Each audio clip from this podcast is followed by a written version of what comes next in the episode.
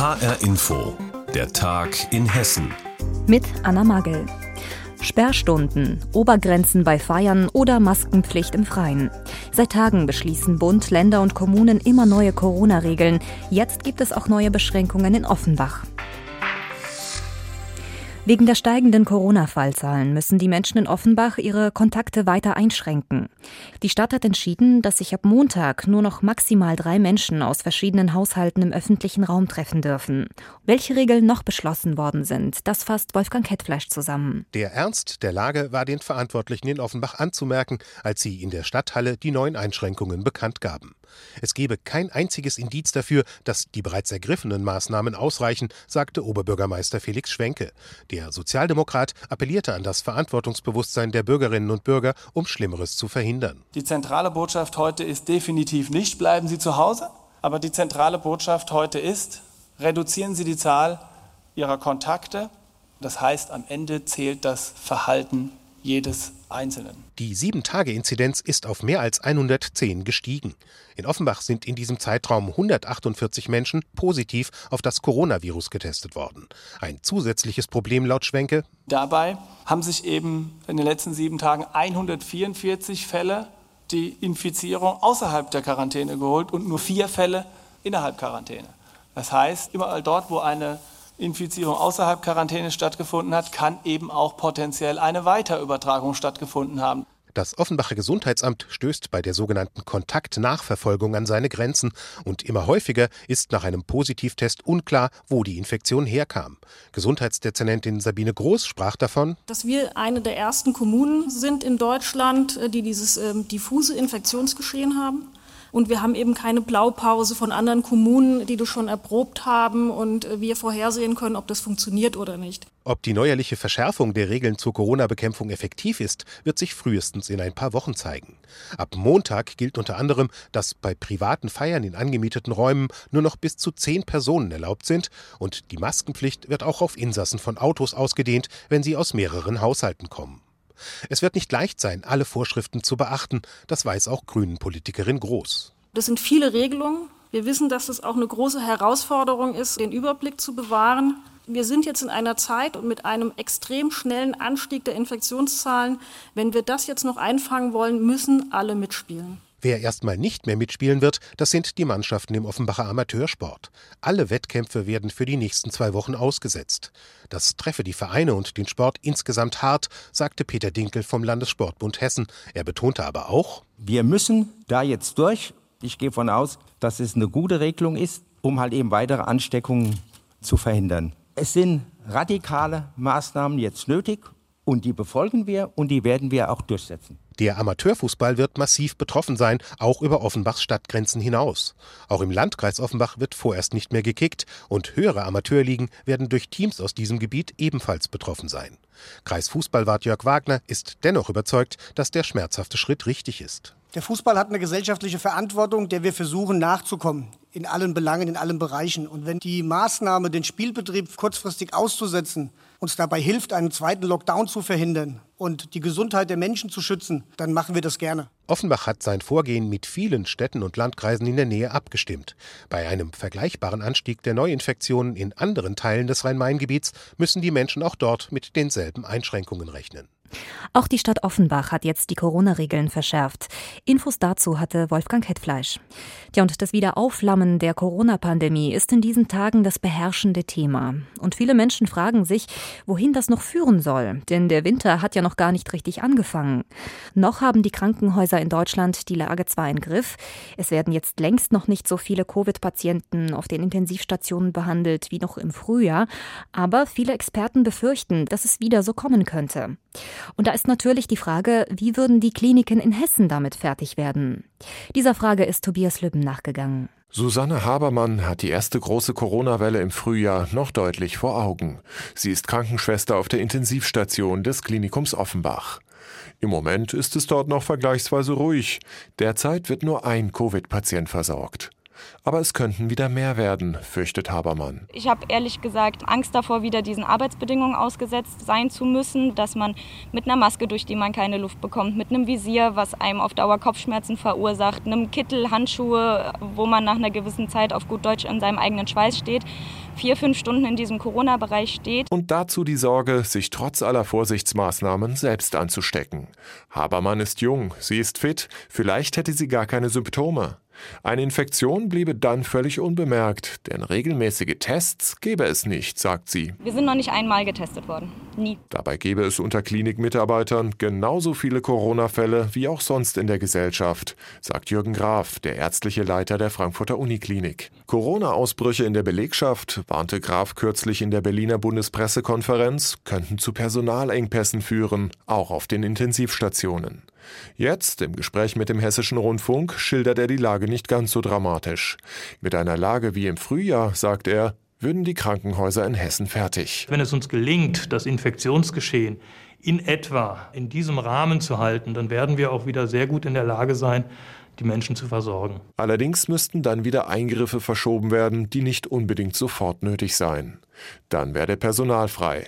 Eventuell müsse sich ein Pfleger um mehr Patienten kümmern als sonst üblich. Wir erweitern die Kapazitäten über das Normalmaß und das tun wir natürlich auch unter Inkaufnahme einer etwas schlechteren Relation von Pflegekräften und Ärzten zum Patienten. Immerhin, anders als bei der Corona-Welle im Frühjahr, sind die Krankenhäuser jetzt offenbar gut mit Schutzkleidung ausgestattet, sagt Jürgen Graf, Chef der Frankfurter Uniklinik.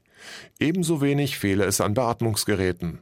Nur die Menschen, die die Geräte bedienen, die dürfen jetzt nicht massenhaft ausfallen.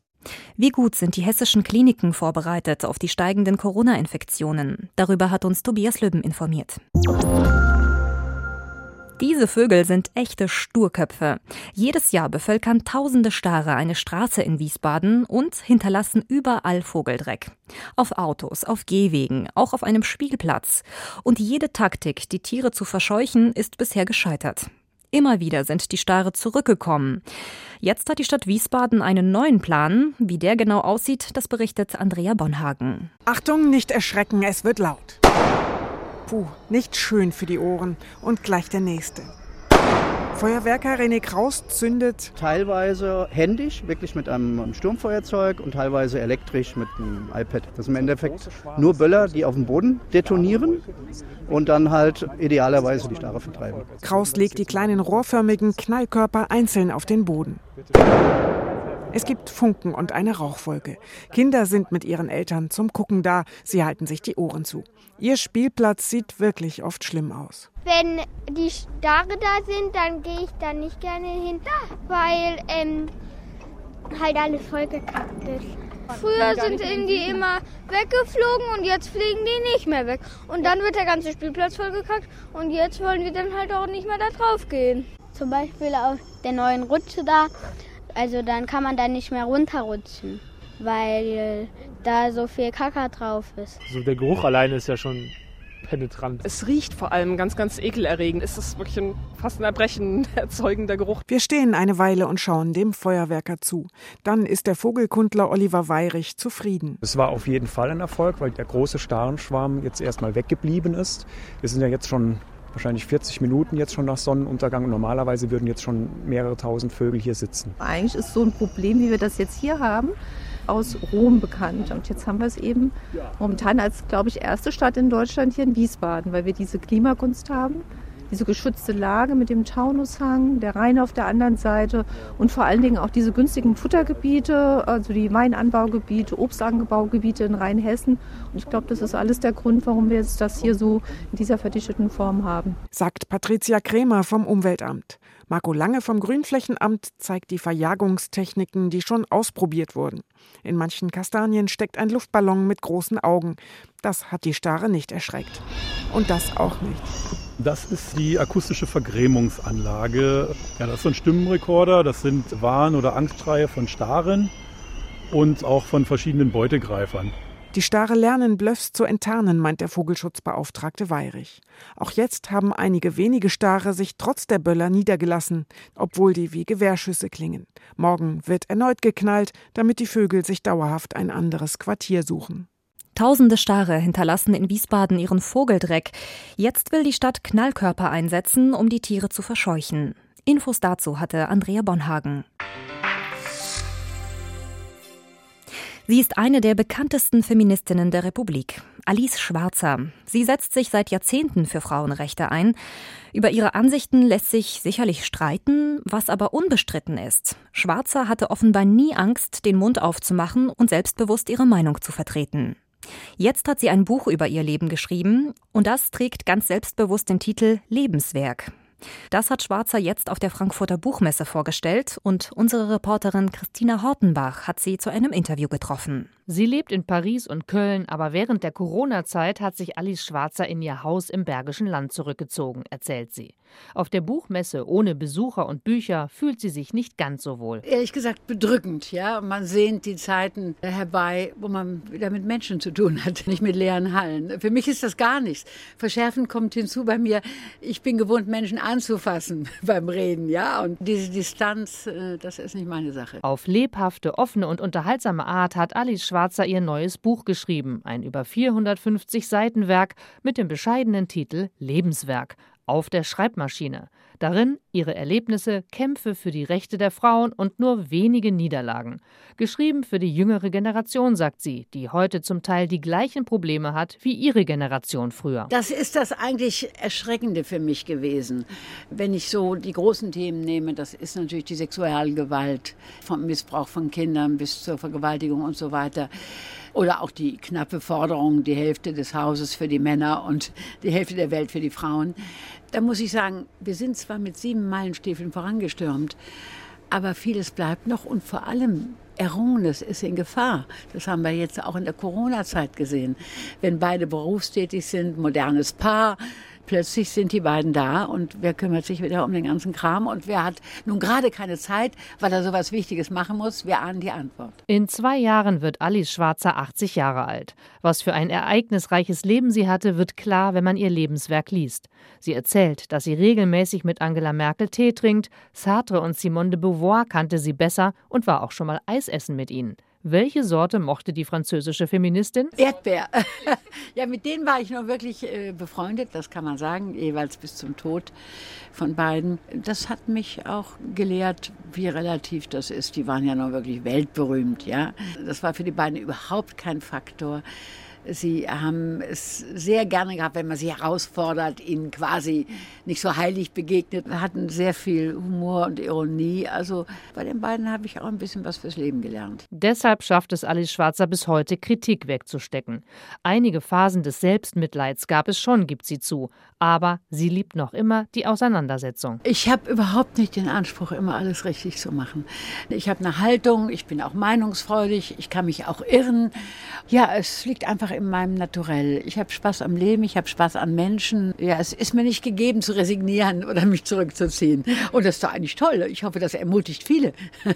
Die bekannte Feministin Alice Schwarzer hat ein Buch über ihr Leben veröffentlicht.